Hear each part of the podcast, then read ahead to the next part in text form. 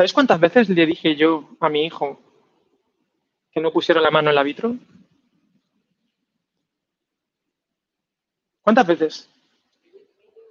Millones de millones de veces. Dime ella. A. Y aún así mi hijo, supongo que porque será un espécimen raro, puso la mano en el vitro. ¿Y sabéis qué le ha pasado? Se ha quemado. Se ha quemado mi hijo. Mi hijo cree que sabe mucho. ¿Sabéis? Y su padre y su madre, estábamos los dos allí, le dijimos, no poses la mano en el foc porque te cremes. Esto que la ha subido y está acoplando en graves.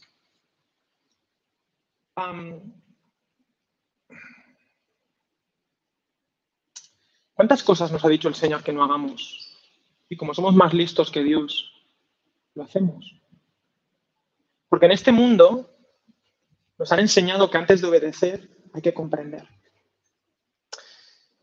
Pero yo no quiero darme las de muy inteligente, ¿vale? Pero creo que todavía soy más inteligente que mi hijo.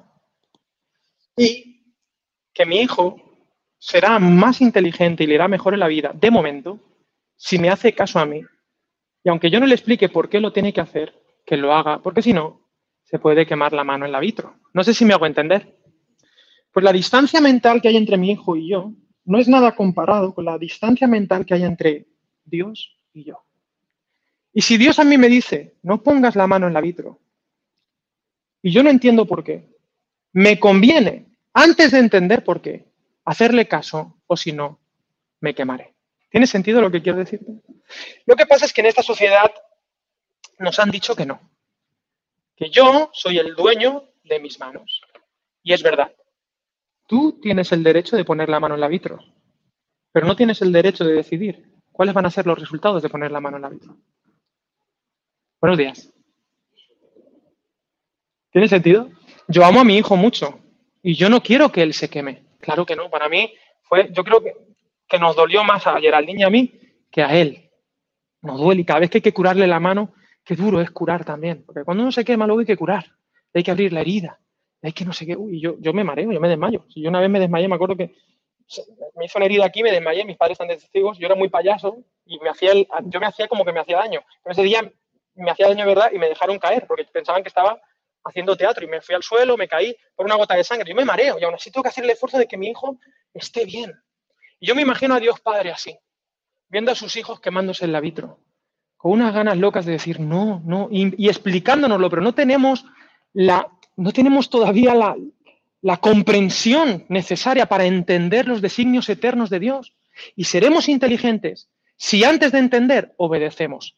Porque no hay que entender para obedecer, hay que obedecer para entender. Y esto, en el texto que toca hoy, esto es una pandemia. Es la peor pandemia de la... Espíritu Santo también. Es un chiste, ¿vale? Es que he visto una paloma. Es la peor pandemia que nos ha tocado vivir. Hay una pandemia más letal que el coronavirus. Se llama pecado. El pecado está matando a la gente. La distorsión del diseño de Dios para tu vida te está matando. Estás poniendo la mano en la vitro y me preocupa que en nuestra ignorancia, ahora, ahora me pongo simpático, ¿vale? Me preocupa que en nuestra ignorancia querramos pasar la eternidad con las manos en la vitro. Me preocupa. Y sería falta de amor por mi parte no advertirte, como le digo a mi hijo, no pongas las manos ahí. No las manos ahí. Porque tú tienes el derecho de ponerlas, pero no de elegir las consecuencias de poner las manos ahí. Buenos días a todos. Dios te ama. Y por eso te dice las cosas. Dios te ama tal y como eres y no por cómo debería ser. Porque nadie en este cine es como debería ser. Pero te ama tanto porque es como un buen padre, que te ama tanto que no te quiere dejar con una mentalidad de un niño de año y medio. Quiere que madures, que crezcas y que puedas tomar decisiones sabias y que aprendas a andar, a, a caminar en la vida, a, como dice el texto que vamos a leer, a conducirte de la mejor manera posible. Mi hijo, del cual casi nunca predico, él a los coches les llama pum pum. Les llama pum pum porque delante de mi casa hay como un, ¿cómo se llama? Un badén. Entonces los coches pasan y hacen pum pum. Pum pum. Entonces él, al coche le llama los pum pum. Y cuando él está en casa aburrido dice pum pum, pum pum. Y eso significa, papá, bájame al garaje y súbeme al coche que quiero conducir. Y yo tengo que, yo, padre obediente, bajo, le subo al coche y él hace como que conduce. Pero yo estaría loco si le dejase mi coche a mi hijo encendido. Él lo enciende. Le dejo que lo saque del garaje. Conducíos. Y me pregunto si nos han dado un coche demasiado grande. Si nos han dado un... Si nos viene grande esto de la vida, me pregunto. En fin, estamos todos rotos. Y voy a acercarme a este texto, espero con mucha misericordia, pero también con mucha claridad, porque sería un mal predicador si no te dijese lo que realmente pienso honestamente.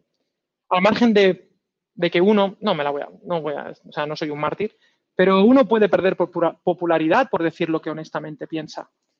Pero las olas de este mundo van y vienen y somos llamados a ser el barco que en mitad de estas tormentas ideológicas se mantiene firme y fiel a la verdad de que el arbitro quema por amor a la gente. Somos llamados a ser una comunidad de contraste que declara y vive la verdad. Y esto es lo que está ocurriendo en Tesalónica. Y chicos, tú te crees muy moderno, pero ¿sabes qué? No hay nada nuevo bajo el sol.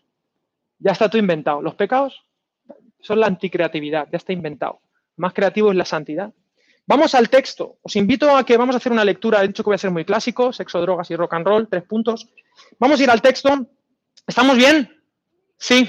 Vamos allí, eso, dame un poquito de feedback, que vengo de vacaciones. Dice 1 Tesalonicenses 4, versículo 1, por lo demás, hermanos, os rogamos y exhortamos en el Señor Jesús que de la manera que aprendisteis de nosotros, como os conviene conduciros, como os conviene conduciros, y agradar a Dios, así abundéis más y más. Es decir, no vais mal, progresa adecuadamente, pero más y más. ¿Ok?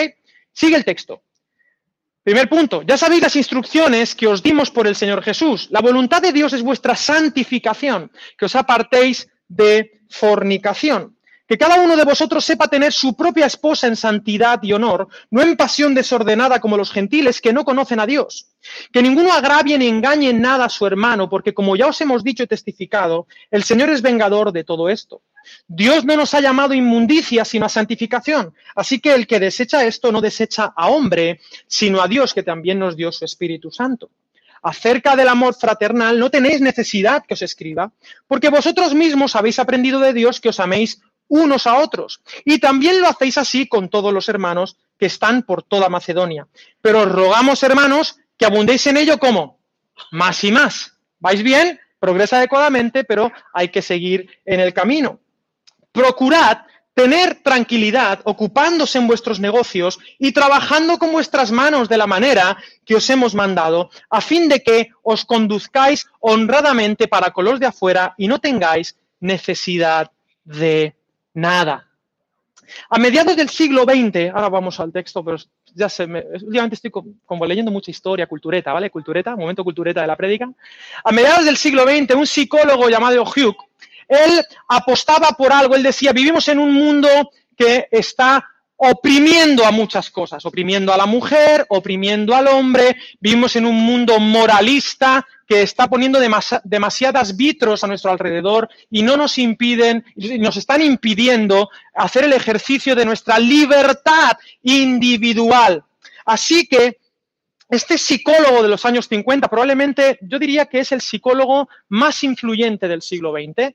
Este psicólogo de nombre Hugh, él decía, yo abogo porque la verdadera libertad será la defensa de la revolución sexual y la libertad personal.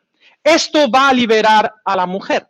Entonces, este Hugh, que era un tipo que tenía algo de dinero, comenzó a hacer revistas para eh, conseguir discipular según sus criterios psicológicos.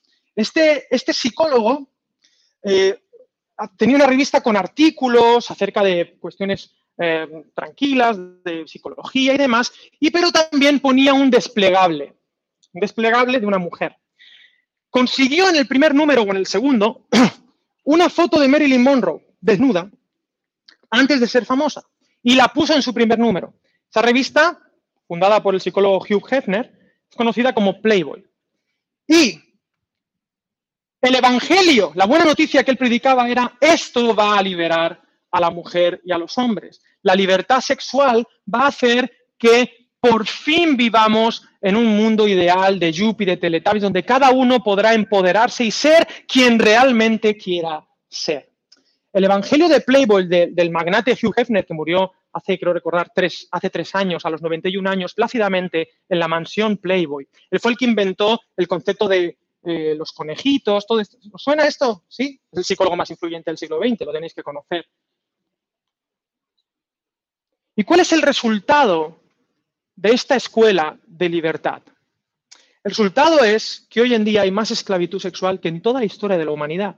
El resultado es que hay una hipererotización tanto del hombre como de la mujer, empezó con la mujer, pero ahora también con el hombre, y hay un ejercicio económico en el mundo, donde es verdad que el primer negocio son las drogas, la evasión, el, sentimiento, pero el segundo, luchando incluso por delante del, armamento, tiene que ver con todo, con todo lo que es el consumo de sexualidad, desde prostitución hasta pornografía. Y es muy interesante que en el texto aquí en Tesalónica no hay nada nuevo bajo el sol. Les dice, esta es la voluntad de Dios. ¿Cuántos habéis preguntado alguna vez cuál será la voluntad de Dios para mi vida? ¿Te has preguntado eso alguna vez?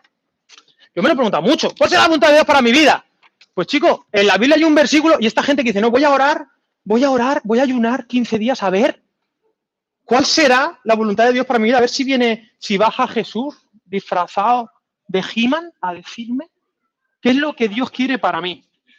Y yo no, y yo no dudo de que Dios haga eso. Dios eh, ha hecho eso conmigo algunas veces, no disfrazado de he que hubiera sido un punto, pero sí, sí, Él habla. Yo creo que Dios habla más allá del papel. Pero en el papel hay mucho.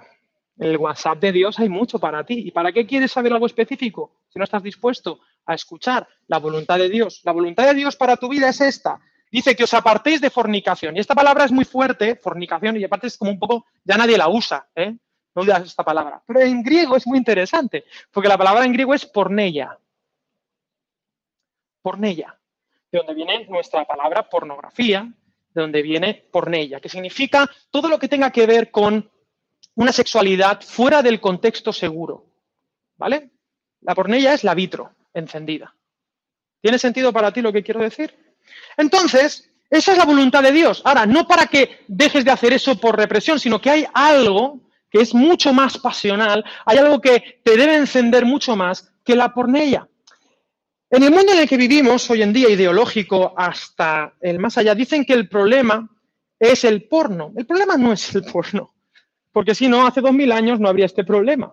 El porno es una consecuencia de la pornella. Y en los años 50 tampoco había, era muy tal. El problema es las ideas que hay de fondo ahí. Y aunque acabemos con la industria del porno, aunque acabemos con la industria sexual, aunque acabemos con la prostitución, la cabra, dice el versículo, ¿para dónde tira? Para el monte.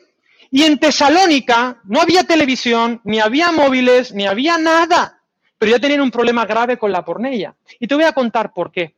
Porque hemos leído en el capítulo 1, hace tres domingos, dice, os, alabo, dice en el capítulo, lo voy a leer bien, dice, ellos mismos cuentan de nosotros cómo nos recibisteis y cómo os convertisteis de los ídolos a Dios. Tú tienes que entender algo muy clarito, por favor, y enchúfate el cerebro.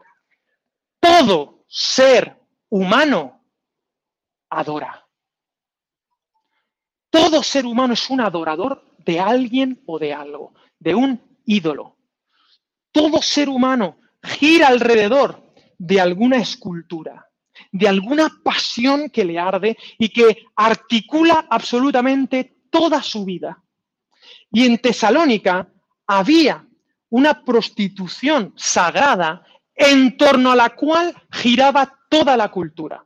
Era muy típico que tú tuvieras a tu mujer y que luego tú hicieses lo que te diese la gana, de manera sagrada, era religiosamente así. Y si era mujer, también. Existían las sacerdotisas sagradas que imaginaos a lo que se dedicaban. Era muy común el desenfreno. ¿Tú te crees que somos modernos ahora? Llevamos dos mil años de retraso. Los griegos eran expertos en esto. El amor más perfecto para un griego era entre dos hombres y despreciaban el amor entre hombre y mujer, era solamente reproductivo. Porque el gnosticismo lleva muchos años aquí. El gnosticismo dice, tu cuerpo no importa, lo que importa es solo tu mente. Y no hay amor más perfecto que aquel que, que rechaza lo que tu cuerpo te dice. Y el cuerpo es muy pedagógico. Tú ves tu cuerpo y ves las piezas, dices muy bien. ¿Y estas piezas para qué sirven?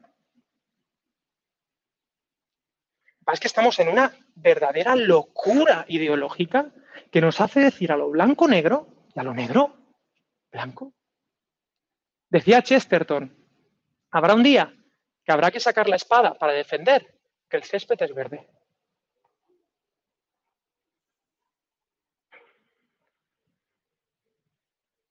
Y voy a decir muchas cosas, y no las digo porque a mí me apetezca, sino porque vivo cautivo de la palabra. Cautivo de la palabra de Dios. Como aquellos afroamericanos en los años 30 que vivían en situación complicada en Estados Unidos, pero inventaron una pasión, un éxtasis mucho más grande que la pornella. Cantando sus espirituales negros, entraban en éxtasis ¿Y sabéis cómo llamaban a ese momento? No sé si habéis visto alguna película de, estos, de estas iglesias eh, afroamericanas de negros, ¿no? De que están allí alabando a Dios, el predicador, no sé qué, tal, no sé qué. Y estaban allí y, y, entraban en un momento tan, tan flow, que se dice ahora en psicología, estaban tan flow que empezaban a moverse, empezaban, y algunos tenían glosolalia, algunos hablaban en lenguas, otros se la gozaban de otras maneras y salían llenos, venían de un éxtasis. ¿Sabéis cómo se llamaba eso? Estaban rocking, algunos decían, wow, esto es rock and roll. Rock and roll. Antes de que se inventase el rock and roll, 20 años después. Y eso era el rock and roll. Algunos dicen que no, que tiene connotaciones sexuales. No, eso fue después, en los 50. Pero lo que hacían en las iglesias era rock and roll, que lo habían rescatado del lenguaje naval inglés. Cuando una nave iba hacia adelante o hacia atrás en, en vertical, era rock. Y el roll era cuando los barcos tenían que desplazarse en horizontal, a, estribor o a babor.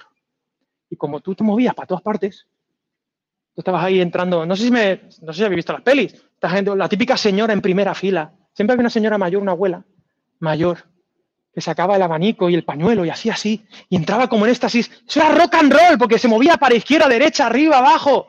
Rock and roll. Qué genial. Igual alguna, alguno, alguna vieja gloria aquí que entraba en rock and roll. Y no me importa, no me importa si como barco, en medio de este oleaje, tengamos que aprender a hacer rock and roll y decir, basta ya de esta locura que está quemando las manos a las personas. Ya está bien. Somos una comunidad de contraste. No debemos ser moralistas porque no funciona. Pero sí, por lo menos, yo le pido al Señor que como comunidad tengamos claras las cosas. Porque si no, la iglesia desde fuera, lo he dicho mil y mil millones de veces, es la iglesia desde fuera, es irrompible. No se puede destruir la iglesia desde fuera. Cuanta más presión le meten a la iglesia, más fuerte nos hacemos. Somos antifrágiles. Es nuestro ADN. Ahora bien, desde dentro, la iglesia se puede destruir. Y, yo, por amor a mi hijo, no sé si... Por eso, por eso Pablo a los tesalonicenses, que son pues tienen un trasfondo como el que tienen, les venden ideas, les venden conceptos extraños desde fuera, que tienen que decidir que lo que sientes es verdad. Esto es algo terrible que nos ha vendido el posmodernismo, el neopaganismo, el ídolo del sentimiento. Si tú sientes que eres esto, si tú sientes que te atrae esto, es verdad. No hay mayor esclavitud que esa, porque mi hijo siente que el árbitro le, llama. Pero está equivocado. Sí es sincero, pero está sinceramente equivocado. y la única esperanza que tiene, ¿sabéis cuál es la única esperanza que tiene mi hijo? Obedecerme. Confiar en que yo sé más que él. Y tú crees que sabes más que el autor de la Biblia, el autor de la escritura, sagrada escritura que se escribió por amor para ti, para advertirte de los peligros que pueden hacer que se te quemen las manos y andas consumiendo ideologías. Y el problema menor que tienes es si consumes porno. Es mucho más peligroso consumir ideologías, que luego te llevarán a eso o a cosas peores. Y yo, hacia afuera, misericordia. Pero con los hijos de Dios no podemos pasar ni una. No estoy hablando de moralismo y perfección, porque yo, yo soy el primero que la lía pardísima en todos los aspectos. Y yo no quiero ningún perfecto ni perfecta aquí. Ninguno. Pero sí que conozcamos lo que papá Dios nos pide. Y no digamos que Dios dice cosas que no dice. Porque yo puedo permitir que te equivoques y que te equivoques mucho y que hagas cosas terribles, terribles y que seas injusto. Porque, ¿sabes qué? Yo también me equivoco mucho y recibo misericordia y gracia de Dios. Él me perdona. Y si mientras Dios me perdone a mí, yo te tengo que perdonar a ti. Pero por donde no estoy dispuesto a pasar, ni yo ni nadie del liderazgo de esta congregación, es que tú creas que no te estás equivocando. Porque la iglesia es para los que sabemos que nos equivocamos, para los que sabemos que necesitamos la palabra de Dios y que la única esperanza que tenemos en esta tierra es obedecer a papá Dios. Porque Él sabe mucho más que yo, más que la madre de Rapunzel. ¿Has visto la película de Enredados? Madre sabe más, le decía. No, madre no, padre sabe más. Él sabe mucho más que yo. ¿Cómo se me ocurre? Y queridos, os quiero animar, os quiero animar a que le digamos que no a la pornella y que seamos una comunidad que hable verdad en amor unos con otros. Acerca del amor fraternal no tenéis necesidad de que os escriba. Ya conocéis el mandamiento, amaos unos a otros. Este es nuestro argumento. Por encima de la pornella está el amor de los unos a los otros. Yo siempre digo que un llanero solitario es un llanero que está muerto. Nos necesitamos los unos a los otros. Y sabéis que hay gente que dice que la iglesia, y es mentira, y esto ahora le hablo a los jóvenes, que la iglesia está obsesionada hablando de sexo. No es verdad. Eso es mentira. Es el mundo el que está obsesionado con el sexo. Es una locura. Está todo hipererotizado. Y a mí me, hacen hablar del tema porque es que, porque es que están, es que, no, es que no paráis. Vete un vestuario de un gimnasio. A ver de qué están hablando. Es una locura. Vete al instituto a ver cuál es la porquería que están metiéndole a tus hijos. Están obsesionados con su ídolo, con el ídolo de la pornella, del deseo, del si lo sientes es verdad, el tu carrera personal, y le han prometido libertad a hombres y mujeres y las tenemos más esclavizadas que nunca en la historia. Y en lugar de hacerle caso al diseño de Dios, que espera lo mejor de ti y de mí, preferimos hacerles caso a cantos de sirena que nos van a ahogar en el mar ideológico en el que estamos viviendo. ¿Tiene sentido lo que estoy queriendo decir? Y es terrible. Y a nuestros jóvenes le están metiendo, y no digo la palabra que quiero decir, a jóvenes le están metiendo y piden que yo les explique cosas, pero ellos han comprado todos los eslóganes, sin reflexión. Sin reflexión. Y solo tiran de, de lo que yo siento. Es que siento que es así. Es que le va a hacer daño. ¿Tú sabes lo que le duele a mi hijo que yo le cure la herida? Bueno, yo no, porque yo me desmayo, mi mujer. Yo lo agarro y le digo, yo te lo sostengo así, la mano la pone atrás, digo, para que el niño no mire, y le pongo un vídeo, me lo pongo a mí. Y ella ahí le cura la mano. Pero que duela no significa que no sea lo mejor para ti, porque te estoy curando. Querido, te estoy curando. Y sin reflexión hemos, hemos, nos hemos, hemos tragado el camello. ¿Sabes lo que se entiende? ¿Se entiende eso? ¡Hemos tragado el camello! Valetudo, eso es lo que no está, no está Josu. ¿No está Josu de Oliveira? Ay, no pasa nada, se enseñó porque ya tengo que seguir, me ha dicho. Tengo que seguir. Mirad, me ha pasado una cosa, las hojas se han caído por el camino, se habían quedado encima del coche, si me las ha pisado los neumáticos. Mira cómo estaba el, el enemigo queriendo impedir que yo predicara.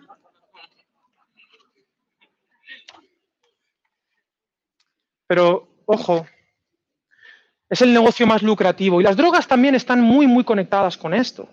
Es el negocio más, que más dinero mueve en el mundo, 300 mil millones de dólares cada año, la droga, es decir, la evasión. La evasión, el, el, sentir, que también es por ella, al fin y al cabo. ¿Qué, ¿Qué hemos comprado? Y yo le pido al Señor que seamos una contracultura, que seamos una iglesia que no nos dé reparo.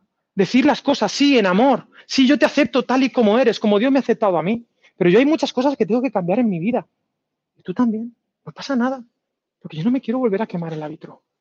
Yo quiero que el Señor me enseñe a ser humano. A ser humano. Porque todos esos ídolos te deshumanizan, te convierten en algo menos de lo que realmente tú eres. La gente cree que solo encontrará su identidad cumpliendo sus deseos. Eso no es cierto. Tú solo vas a encontrar tu identidad en Cristo y sirviendo a los demás.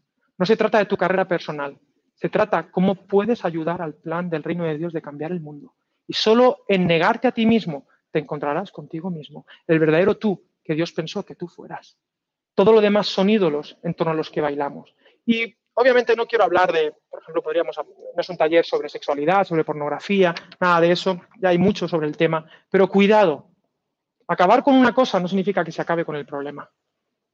Hay que atacar de raíz a la ideología que subyace a eso, que te promete libertad, tanto a hombres como a mujeres. Y el resultado es, ¿me escuchas? El resultado es que vivimos en la sociedad más esclava de la historia de la humanidad. No solamente con esclavitud. Y cuidado, porque a mí también esto, vivimos en una moralidad heterónoma, ¿no? Pero cuidado, el tema de la sexualidad no es porque le hace daño a los demás. Es una bobada, porque entonces, dentro de nada, con la realidad virtual podremos hacer sexo sin, sin hacerle daño a nadie. Mientras no hagas daño a nadie, ¿habéis escuchado ese ídolo?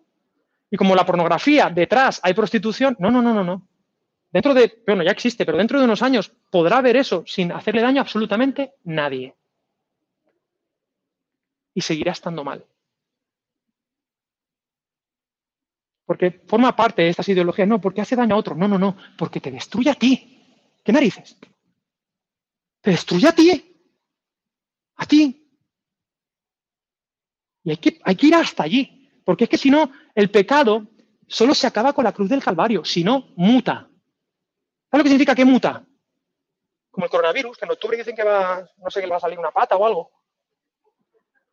Pues con pornilla pasa lo mismo. ¿Acabaremos con la pornografía? ¿Qué va? O sí, pero ¿qué más da? Mutará. Entonces yo no voy a perder mi tiempo. Es que no, no me da la gana. Entrar en el discurso no me da la gana. Porque yo soy eclesía, contracultura, y he decidido hacerle caso a Papá Dios.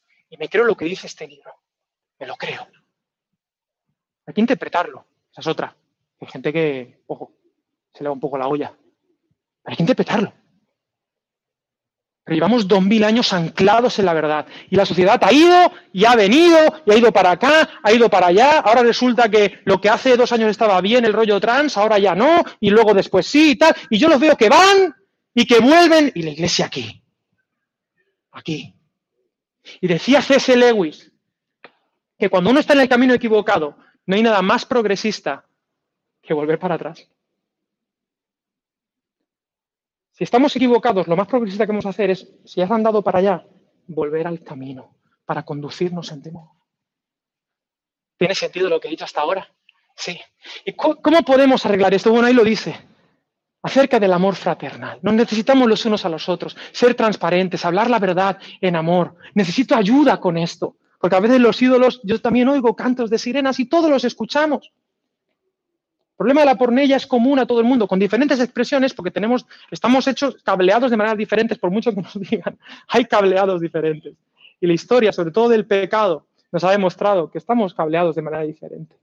Pero aún así, la esencia del, del mal es el mismo, el mismo pero hay esperanza en Dios, hay esperanza en la Iglesia, unos a otros, y que, y que seamos creativos, es decir, santos. No hay nada más creativo que la santidad, no hay nada más sorprendente que un hombre o una mujer que decide apartarse para Dios y decir, yo voy a bailar rock and roll. ¿Me entendéis? Voy a bailar al son y mi pasión va a ser papá Dios. Y es verdad que tropezaré, puede ser, es verdad, pero siete veces cae el justo y cuántas veces se levanta. Siete, pero si está de moda estar tirado en el suelo, no te levantarás. ¿Me, entiendes? Yo lo que quiero es, no me importa que te caigas, pero no me digas, es que me, he caído porque me gusta estar aquí tirado. Eso no. Eso no. Aquí damos permiso para que te caigas. Y aún así te amaremos y te levantaremos. Pero tienes que querer tú levantarte. No estás haciendo ahí resistencia. No, déjame aquí, tirado, que me gusta este suelo, empedrado. Claro. Dios Padre. Bien, ya tenemos sexo, estoy hablando un poquito de drogas. Y ahora vamos a hablar también de, más drogas. Aquí dice, versículo 11, Procurad tener tranquilidad ocupándose en vuestros negocios y trabajando con vuestras manos de la, la, manera que os hemos mandado a fin de que os conduzcáis honradamente para con los de afuera y no tengáis necesidad de nada. ¿Por qué Pablo está diciendo esto? ¿Qué es lo que está pasando en Tesalónica para decir a la gente qué les está diciendo? A ver, ¿qué les está diciendo en pocas palabras? Que os pongáis a trabajar en vuestros propios negocios. Esto está muy conectado porque Primera de Tesalonicenses es la primera carta, ¿vale? Pero después de primera viene ¿cuál? Segunda. Pero en segunda, todavía el problema se había agravado. Y lo vamos a leer y ahora os pongo en contexto. Dice segunda de Tesalonicenses 3, 3 del 6 al 12, pero os ordenamos, ya Pablo estaba un poquito ya enfadaico, pero os ordenamos, hermanos, en el nombre de nuestro Señor Jesucristo. O sea, ojo, en plan fórmula, ya casi. En el nombre de nuestro Señor, ¿sabes? Va de reto, casi que va a reprender un demonio. En el nombre de nuestro Señor Jesucristo, que os apartéis de todo hermano que ande desordenadamente y no según la enseñanza que recibisteis de nosotros, porque vosotros mismos sabéis de qué manera debéis imitarnos, pues nosotros no anduvimos desordenadamente entre vosotros, ni comimos de balde el pan de nadie, sino que trabajamos con afán y fatiga día y noche, para no ser gravosos a ninguno de vosotros, no porque no tuviésemos derecho, me encanta, gloria a Dios por esto, sino por daros nosotros mismos un ejemplo para que nos imitaseis, porque también cuando estábamos con vosotros os ordenábamos esto, si alguno no quiere trabajar, tampoco coma, porque oímos que algunos de entre vosotros andan desordenadamente, no trabajando en nada, sino entrometiéndose en lo ajeno. A los tales mandamos y exhortamos por nuestro Señor Jesucristo, otra vez, fórmula por nuestro Señor Jesucristo, como diciendo, chico, ¿qué? Que trabajando sosegadamente coman su propio pan y vosotros, hermanos, no os canséis de hacer el bien. ¿Qué es lo que le está diciendo? ¿Eh? ¿Eh? que no sean vagos.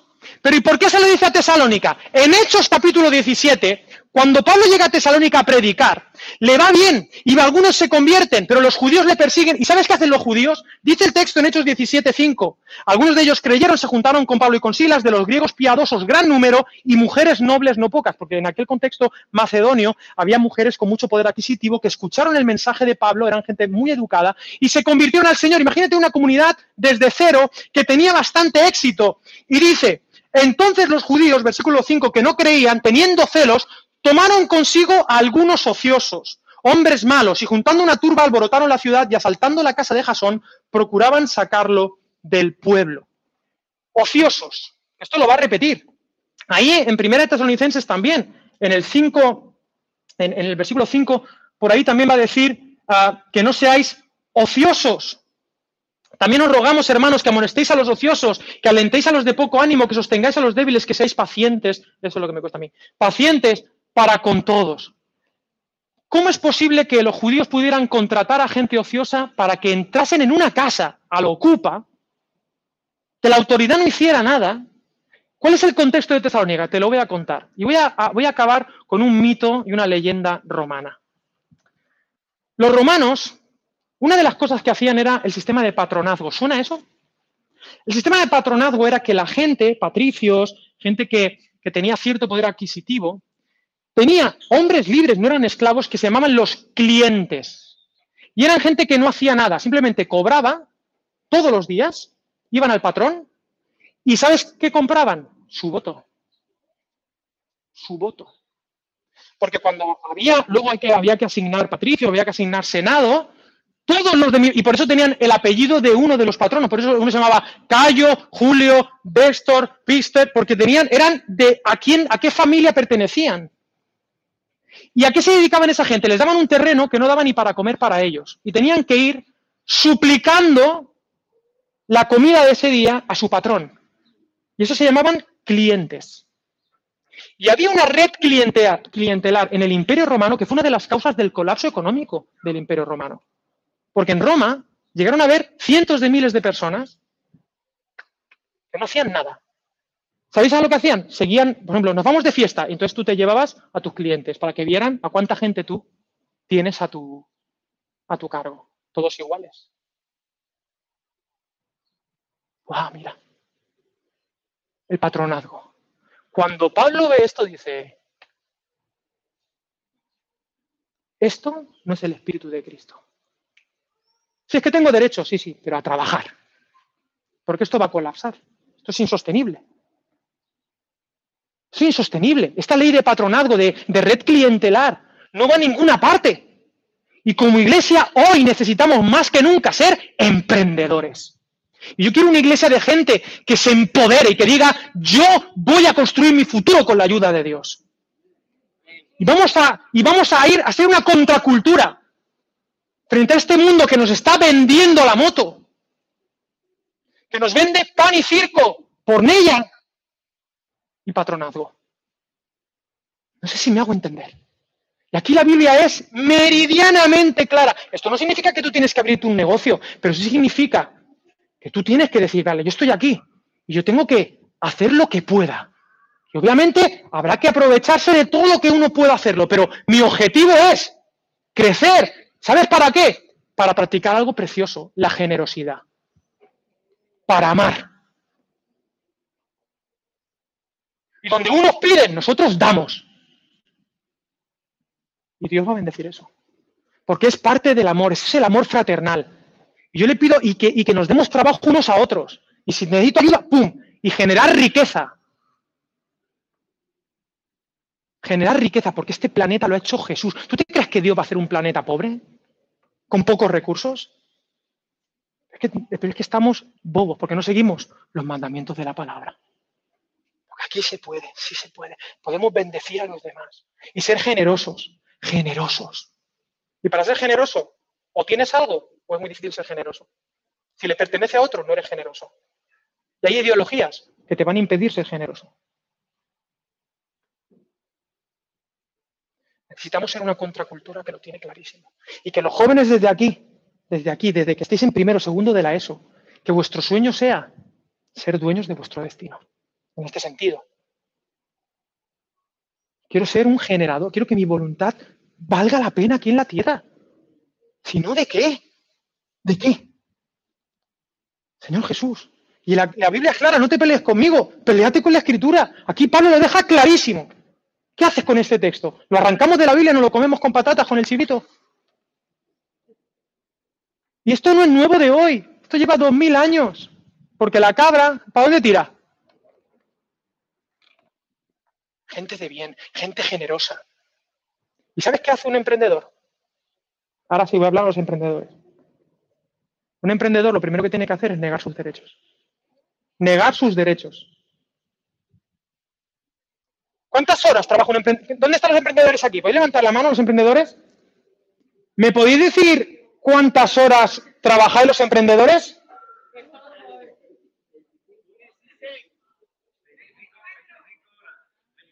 25 horas de 24.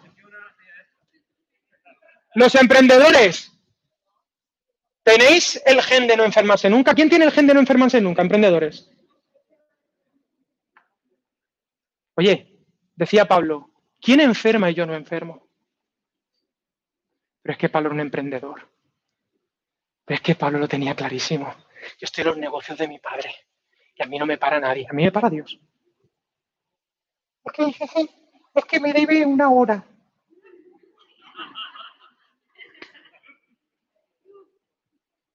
Pero si esto es por gracia, querido, sabes cuánto le debes a Dios?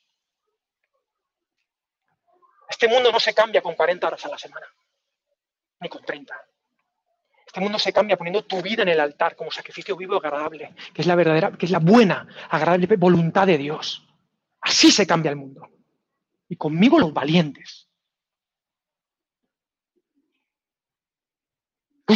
Perdón. El de manos diligentes gobernará, pero el perezoso será subyugado. Proverbios 12, 24. He pasado junto al campo del perezoso y junto a la viña del hombre falto de entendimiento. Y aquí estaba todo lleno de cardos, su superficie cubierta de ortigas y su cerca de piedras derribada. ¡Ay, qué mal está todo! Cuando lo vi reflexioné sobre ello, miré y recibí instrucción, un poco de dormir, un poco de dormitar, un poco de cruzar las manos para descansar. Me encanta esto. Voy a distribuirme mi día. Un poco dormir, pero no abusemos. Un poco dormitar. Un poco de cruzar las manos para descansar y llegar a tu pobreza como ladrón y tu necesidad como hombre armado. Y toda ideología que ha promovido esto ha generado una pobreza como jamás en la historia de la humanidad se ha visto. Y seguimos creyéndola. seguimos comprándola. Porque la cabra, ¿para dónde tira? Y siete veces se cae el justo, pero siete veces se levanta, pero es que hay algunos que se quedan ahí a dormir. No, queridos. Y obviamente, toque pastoral. Yo sé que la situación ahora es muy compleja, pero ¿sabes qué? En el ADN de la iglesia está el ser antifrágil. Es ahora cuando se tiene que levantar el liderazgo. Es ahora cuando se tienen que levantar los emprendedores y las emprendedoras. Es ahora cuando hay más necesidad en el mundo, cuando la iglesia tiene que asumir su papel de ser generosa y bendecir a los demás. Y para ello uno tiene que empoderarse con el poder del Espíritu Santo y con la creatividad para decir cómo voy a hacer para generar riqueza y no depender de otras empresas, aún así se llamen Estado, es una empresa. Y no hay nada más hipercapitalista que haya solo una empresa en un país. Pero bueno, es otro tema. Pero nos han vendido la moto. Hay que ponerse las pilas, queridos. Jóvenes que estáis aquí, no compréis, no compréis. La Biblia es clara. ¿Vais a ser esclavo de alguien o de algo? Decidid ser esclavos de Cristo, que decidió negar sus derechos y morir en una cruz y resucitó al tercer día. Y que vivió para amar a los demás, a todos, a los pobres y a los ricos, al imperio romano opresor y hasta un Pedro que iba con una espada, un violento que iba, ¿sabéis que Pedro iba con una espada por ahí escondida? Iba con una navaja. Era un revolucionario, casi un terrorista, y Jesús lo amaba. Era generoso con él y lo transformó de tal manera que terminó convirtiéndolo en el líder de la iglesia, uno de ellos. Eso quiero yo. Ay, Señor, rock and roll drogas, nos venden entretenimiento. Nos venden entretenimiento, puede ser en sustancias, y algunos de nosotros tenemos esta experiencia de ser consumidores de sustancias. Y sé que es grave, pero hay otro tipo de consumo. Se pueden consumir muchas cosas que hacen que pierdas tu vida. Y ya estoy terminando. La Biblia está llena de consejos para los que quieren tomar las riendas de su vida económica y avanzar. Hoy más que nunca necesitamos ese ímpetu cristiano de buscar la prosperidad de la ciudad desde nuestra voluntad. Que no nos indiquen lo que es el placer y lo que no. Que vivamos en el rock and roll de Dios. Que nos apasione el reino de Dios y su justicia y todas las demás cosas que serán qué? Añadidas. Que no estemos afanados por nada. Mirad los pájaros. Los pájaros, Dios los alimenta y vosotros valéis mucho más que los pajarillos. Pero tenéis que confiar en que tenéis alas para volar. O sea, hay gallinas Dos factores diferenciadores es lo que quería compartiros hoy. Otra ética sexual y otra ética del trabajo. Eso va a hacer una diferencia atroz en el mundo en el que hoy nos ha tocado vivir, en nuestra Tesalónica. Vivamos en generosidad vital, dejando de lado el neopaganismo, con esa caja de Pandora de la libertad sexual que la abrieron hace 70 años y hoy ya no saben qué hacer con ella. Y se inventan cantos de sirena, parches de morfina que solo alivian el dolor, pero que hacen que el, el moribundo pues sufra un poquito menos, pero se está muriendo. Y todo lo hacemos por la esperanza final. Que seamos conscientes que nacer de nuevo, nacer en el Señor, como los que se bautizaron la semana pasada, implica una comunidad de contraste y que debemos mantenernos firmes y no comprar cualquier idea externa, que seamos activos más y más en seguir el ejemplo y producir, trabajar, formarnos para ayudar a otros y que el amor los unos por los otros sea nuestro mayor factor de identidad ayudarnos unos a otros, no queda otra. No estamos solos en esto, queridos llaneros solitarios. Nos podemos ayudar con transparencia, reconociendo nuestra necesidad, porque la iglesia es el lugar de los necesitados. Es una comunidad, no eres tú o soy yo, somos nosotros. Que seamos un ancla moral en medio de los vaivenes ideológicos sexuales, de los otros evangelios que nos quieren vender, de esa supuesta salvación de buenas noticias. Y hay mucha tela que cortar y no tengo tiempo. Pero, pero es, es que, Dios Padre, ¿Por qué hemos comprado esos eslogans? Eslogans, es que ni siquiera hay detrás una, no hay una filosofía articulada detrás que se sostenga. Mientras tanto, la gente quemándose el árbitro, luchando, luchando batallas que ni son batallas. Dice Pablo, golpean al aire. Estás haciendo coreografía muy llamativa. Esta gente que lucha por causas que están haciendo coreografías. Lucha la buena batalla. Hay gente que se está yendo al arbitro. ¿Entiendes? Señor, pero ayudémonos unos a otros. Nos quieren vender esas buenas noticias de vivir sin trabajar. Pero la historia ha demostrado que colapsa, como el imperio romano y como todos los demás imperios que se han querido levantar en nombre de no sé qué supuesto Dios. Ayudémonos unos a otros, dejemos esos ídolos a un lado y seamos transparentes, jóvenes y adultos. No que seamos perfectos, pero sí que tengamos las cosas claras. Jesús, que murió por nosotros, llevó toda nuestra vergüenza y toda nuestra pornella. Su obra nos salvó a nosotros, no sus palabras, fue su trabajo. Es su obra la que nos salvó. Hagamos nosotros lo mismo. Nos perdonó y volverá y recompensará nuestro trabajo. Y en este rock and roll que os invito a vivir, ahora vamos a pasar a las preguntas. Os invito a que vivamos rock, ¿no? Apuntando a Jesús, que le entreguemos nuestra sexualidad. Porque ahí dice que cada uno sepa tener su propia esposa, dice eso, ¿no? En el, griego dice vaso. Y vaso muchas veces se refiere a tu propio cuerpo. Que tú sepas gestionar tu propio cuerpo. Dice, tenemos este, este tesoro en vasos de barro.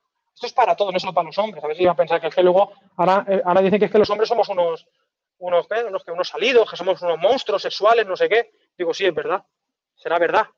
Pero yo siempre quito a talleres de sexualidad, me da mucha rabia porque digo, sí, porque los hombres sois monstruos y las mujeres son princesas, dicen. Y, cuidado que los hombres os pervierten. Digo, sí, son princesas, pero son princesa Fiona, la de Rec. La cabra tira para el monte, sea cabra o lo que sea. Y el problema lo tenemos todo, así que cuida tu vaso, seas quien seas. Cuida tu vaso y para eso no lo puedes hacer sola, no lo puedes hacer solo. Y en segundo lugar, no te conformes a este mundo. Y como iglesia, en este mundo lleno de necesidad, y en septiembre va a venir una muy gorda, vamos a necesitarnos los unos a los otros. Vamos a ayudarnos, vamos a darnos pan los unos a los otros. Pero también vamos a abrir panaderías porque hay gente que va a pasar hambre. Y tenemos que ser como José, llenar los graneros de Egipto para alimentar y salvar de la hambruna a toda una nación. Ese es mi reto.